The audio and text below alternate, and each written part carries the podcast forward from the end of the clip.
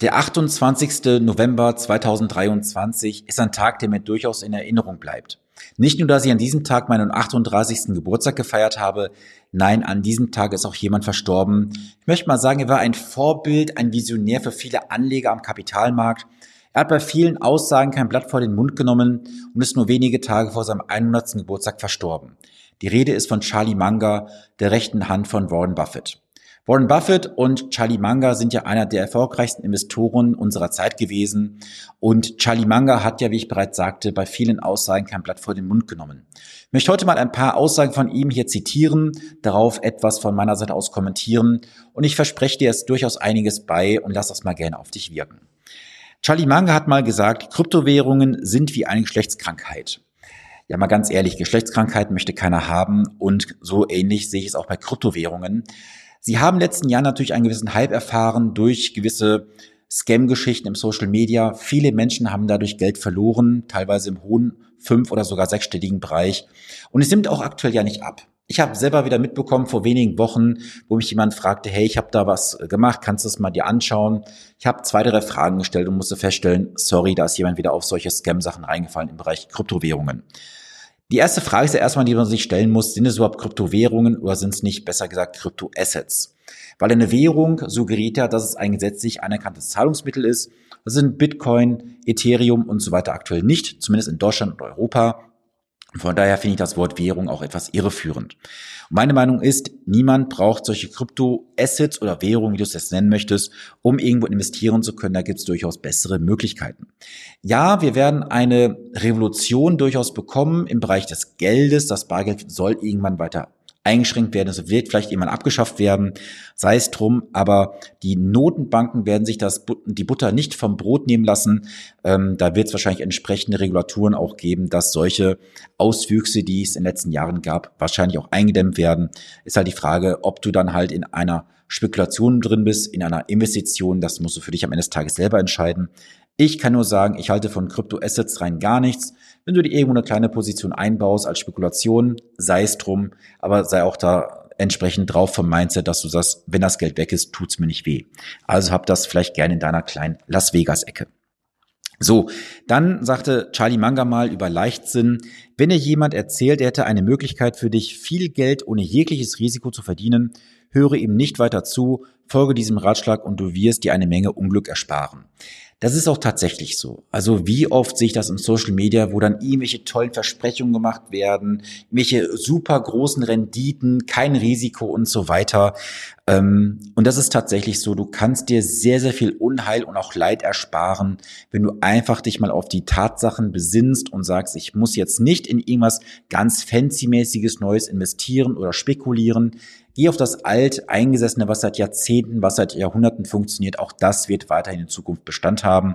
Ich persönlich favorisiere da sehr breit gestreute Aktienfonds. Das funktioniert seit Jahren, Jahrzehnten, seit Jahrhunderten, wenn man so möchte. Und da haben alle Anleger, auch die mit mir arbeiten, in den letzten Jahren sehr gute Ergebnisse erzielt. Selbst heute habe ich noch mit jemandem gesprochen, der hatte eine zweistellige Rendite in den letzten Jahren pro Jahr erwirtschaftet und das bereits in Abzug aller Kosten, die anstehen. Und wenn du mal sagst, 10,5 Prozent ist ähm, viel zu wenig, dann sei darüber im Klaren, dass auch der Zins entsprechend immer eine Risikoprämie darstellt. So, dann als nächstes hat er mal gesagt, genau wie Warren Buffett hatte ich das tief verwurzelte Bedürfnis, reich zu werden, nicht weil ich gerne Ferraris haben wollte, ich wollte die Unabhängigkeit, die Freiheit ist, was ich so sehr wollte.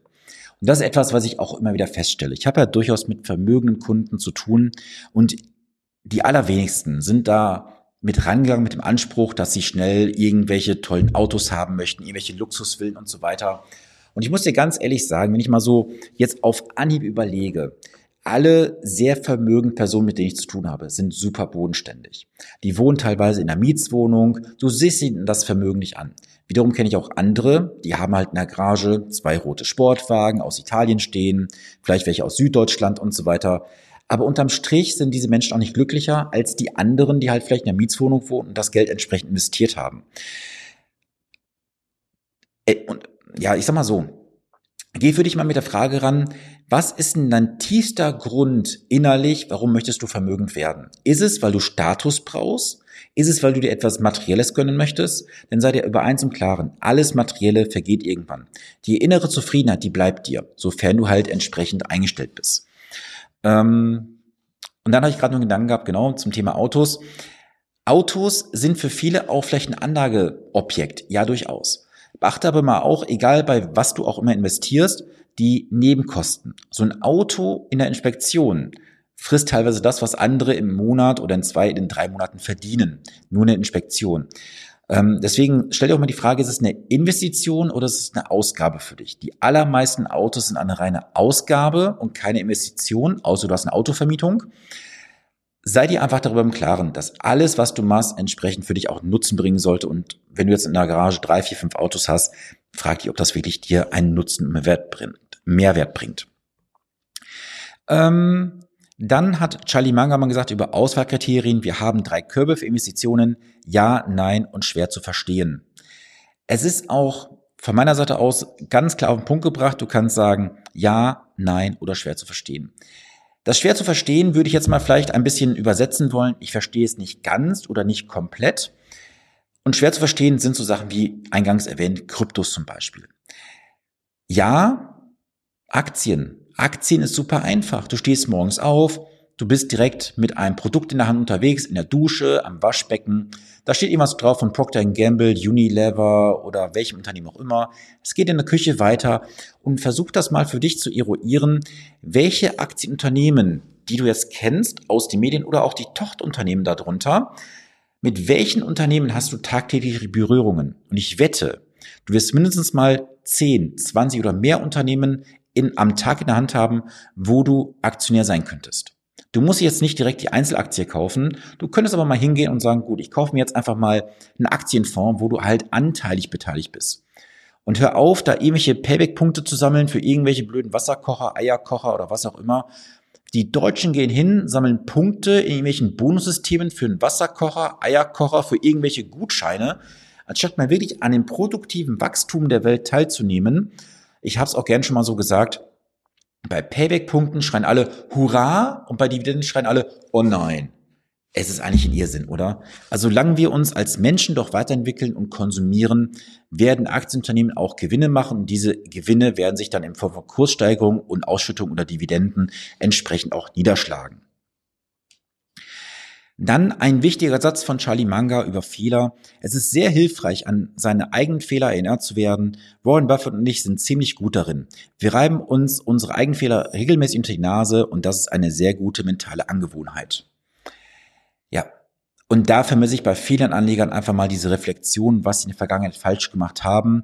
Denn wenn ich in diese Analysegespräche reingehe, stelle ich fest, dass viele Anleger immer wieder in die gleichen Fallen reinlaufen. Jedes Mal neu. Diese Falle wird nur anders betitelt. Und da kann ich dir auch gerne konkrete Beispiele nennen. Es wird dir immer die Möhre vor die Nase gehalten. Es wird gesagt, hey, diesmal ist bei mir als Berater alles anders und alles viel, viel geiler für dich. Du kriegst viel, viel bessere Erträge. Und am Ende hast du halt nur ein Provisionsprodukt gegen ein Provisionsprodukt ausgetauscht, hast neue Abschlusskosten verursacht, vielleicht höhere Verwaltungskosten und so weiter. Und am Ende hast du nichts gehabt außer Ärger und Kapitalverlust. Deswegen lass dich da nicht vor die Irre führen. Wenn du auch mal Geld versenkt hast, sei es aufgrund eines falschen Beraters, eines falschen Produkts, was auch immer. Lerne doch aus diesen Fehlern. Schreib dir mal auf, was kannst du aus diesen Fehlern lernen. Mach dir dafür vielleicht auch mal so ein Notizbuch fertig. Ich selber habe es auch für mich gemacht vor etlichen Monaten, dass ich mir aufgeschrieben habe, wo wird was vom Kunden gesagt, was kann ich daraus lernen und was kann ich euch als Interessenten, als Kunden, als Partner auch entsprechend mitgeben. Und da ist schon einiges zusammengekommen. Und wie heißt es schön, aus Fehlern kann man lernen und niemals springt der gleiche Mann zweimal in den gleichen Fluss, so heißt der Spruch, glaube ich, den vor kurzem Dirk Kräuter ähm, wieder gesagt. Und das ist tatsächlich was dran. Und ich merke es so oft, dass Anleger wieder den gleichen Fehler begehen wollen, weil ihnen das alles wieder in einem anderen Wording verkauft wird. Deswegen geh da mal in dich und überprüf mal, was machst du da tatsächlich und machst du vielleicht den gleichen Fehler nochmals. So, dann habe ich hier noch zum Beispiel das Thema. In Wahrheit suchst du nach einer falsch bepreisten Wette. Nichts anderes ist investieren. Dabei musst du genug wissen, um einzuschätzen, ob die Wette falsch bepreist ist. Das ist dann Value Investing. Jede intelligente Form des Investierens ist Value Investing, mehr zu bekommen als das, wofür du bezahlst. Da hat Warren Buffett ja auch mal so schön gesagt, ähm, kaufe den Dollar, wenn nur 50 Cent kostet oder 50 Pennies kostet, so in, um den Dreh war der Spruch. Und du musst nicht nur in das Value Investing reingehen. Klar, Value gehört natürlich in meiner Anlagestrategie als Teil dazu, durchaus, aber nicht ausschließlich. Du musst halt immer dir darüber im Klaren sein, das Investieren ist keine Wette. Das Investieren ist einfach ein Vertrauen darauf, dass wir Kapitalwachstum, das Wirtschaftswachstum in den nächsten Jahren, Jahrzehnten noch haben werden. Wir Menschen, solange wir uns weiterentwickeln, technische Natur, solange wir konsumieren, solange wir leben, wird der Kapitalmarkt auch weiter funktionieren. Und wenn es nicht funktioniert, ich glaube, dann haben wir ganz andere Sorgen. Und Warren Buffett und Charlie Munger waren ja prädestiniert für das Value Investing. Da gehen auch viele Berater über, die dann sagen in der Vermögensverwaltung, ja, wir machen nur Value Investing, machen dies, jenes, das. Aber sei darüber im Klaren, du musst nicht irgendwelche Strategien nachbauen. Meine Definition ist, kauf den ganzen Heuhaufen, anstatt da drin irgendwelche Flöhe zu suchen, die irgendwo hupsen und dann vielleicht mal wachsen mit der Zeit. Kauf alles, was du kaufen kannst und dann bist du auch dementsprechend ganz entspannt investiert. Und ich kann dir sagen, diese Strategie hat in den letzten Jahren, Jahrzehnten auch durchaus funktioniert. So, dann noch ein schöner Satz über Kryptowährungen. Ich bin stolz darauf, dass ich sie vermieden habe. Es ist wie eine Geschlechtskrankheit, habe ich ja bereits gesagt. Ich betrachte es einfach als verachtenswert. Manche Leute halten es für modern und begrüßen eine Währung, die bei Erpressung und Entführung und Steuererziehung so nützlich ist. Ja, da ist durchaus was dran. Schau mal, ich habe vor wenigen Tagen mit jemandem gesprochen, einem Unternehmer. Er ist erpresst worden, weil die Firma gehackt wurde. Und was haben die die Kriminellen, so würde ich sie jetzt mal einfach nennen, verlangt? Bitcoins. Sie haben Bitcoins verlangt, weil alles andere wäre auch nachvollziehbar gewesen. Und es ist schon auch fragwürdig, wenn solche Assets, Investments, Währung, wie du es nennen möchtest, für solche Machenschaften benutzt werden, auch für, Presse, für Erpressungen und so weiter. Und da ist auch in den letzten Jahren viel Geld wahrscheinlich weiß gewaschen worden, was jetzt nicht so ganz legal gewesen ist. Ich möchte niemandem dazu nahe treten. Aber wer weiß denn, in was du überhaupt investierst? Du investierst in eine Technologie, ja. Aber was ist denn, wenn das Ganze mal irgendwann auffliegt und man sagt, da ist alles nichts gewesen? Was hast du dann wirklich Handfestes in der Hand? Ja, da sind Bitcoins beschränkt auf, ich glaube, 21 Millionen. Okay. Wer sagt denn, dass es da nicht irgendeinen Ausstiegspunkt gibt in dieser Blockchain und so weiter? Zumal ja auch der Erfinder, Gründer bis heute nicht aufgetaucht ist. Was ist, wenn es in irgendeinen Ausstiegspunkt gibt, einen, einen roten Button oder sowas. Sei es drum. Ich möchte mich auch beim Thema Kryptowährung gar nicht so weit äußern, weil ich mich damit nicht beschäftige und auch nicht beschäftigen werde, solange es nicht reguliert ist. Denn es ist für dich auch wichtig zu wissen. Keine Vermögensschadenshaftpflicht, die wir als Berater vorhalten müssen für Beratungsfehler, versichert heute einen Schaden im Bereich von irgendwelchen Kryptowährungen oder Kryptoassets. Frag dich mal warum. Wenn ein Versicherer das versichern würde, da kommen so viele Schadenszahlungen auf ihn zu, dass er morgen wahrscheinlich die Prämie um x 100 oder 1000 Prozent anpassen müsste. Wenn ein Versicherer da wirklich Geld mitverdienen könnte, weil es ja reguliert ist, weil es kaum Schadenszahlungen gibt, kaum Haftungsansprüche an die Berater. Ich wette mit dir, der erste Versicherer würde vorpreschen und sagen, wir versichern jetzt hier Kryptoberatungen, ihr könnt alles machen, liebe Berater. Solange das aber nicht eintritt, werde ich mich mit diesem Thema 0,0 beschäftigen, weil ich mache nur das, was ich verstehe, was ich auch entsprechend nachvollziehen kann. Und drittens, falls mir wirklich mal ein Fehler passieren sollte, dass dann die Versicherung einspringt, um dir den Schaden entsprechend zu begleichen und dass wir uns dann immer noch auf der Straße begegnen können, ohne dass ich Angst haben muss, dass du mir irgendwo von hinten ein Messer in den Rücken reinrammst. Und glaub mir eins, ich kenne einige Kunden, die haben in den letzten Jahren oder Jahrzehnten irgendwo Geld in Produkten, in Fonds und so weiter gelassen. Und die sagen mir dann so sinngemäß, Sven, dieser Berater, Verkäufer darf mir nicht im Dunkeln über den Weg laufen. Ich weiß nicht, was ich mit ihm machen würde, weil es natürlich auch eine emotionale Thematik ist, wenn du Geld verlierst aufgrund einer entsprechenden Falschberatung. So, da nochmal ähm, eine Sache. Gold ist eine gute Sache, um sie in Kleidungsstücke einzunehmen, falls man eine jüdische Familie im Wien des Jahres 1939 ist. Ich denke aber, dass zivilisierte Menschen kein Gold kaufen. Sie investieren lieber in produktive Geschäftsmodelle. Ja, da stimme ich Charlie Manga vollkommen zu. Wenn du Gold kaufst oder Edelmetalle grundsätzlich, ist es für dich ein Wertspeicher. Du würdest aber nie Edelmetalle kaufen zur Vermögensvermehrung oder Vermögenssteigerung, weil es gibt auch diesen schönen Satz, ja, damals hast du für eine Unze Gold eine Maßtunika bekommen plus ein paar Latschen. Ich sag mal so, hättest du damals das Gold investiert in eine entsprechende Währung, hättest du es investiert, hättest du einen Zinseszinseffekt laufen lassen, das habe ich auch vor kurzem schon mal erläutert, das exponentielle Wachstum, dann wirst du heute ganze Industriegebiete, Länder, Kontinente kaufen können wahrscheinlich, weil du so reich wärst, du wüsstest gar nicht, wohin mit dem Geld. Und ja, Gold hat für manche Bereiche durchaus eine Daseinsberechtigung. Nur du musst dir darüber im Klaren sein, Gold oder Edelmetalle allgemein sind ganz faule Stücke, sie geben kein Fleisch, keine Eier, keine Milch und keine zuverlässige Rendite, weil eine Unze bleibt eine Unze. Das heißt also, du musst immer darauf hoffen, dass der äußere Wert entsprechend steigt gegenüber dem inneren Wert, weil eine Unze, wie gesagt, bleibt eine Unze. Ja, das waren einige von ganz vielen Aussagen von Charlie Munger.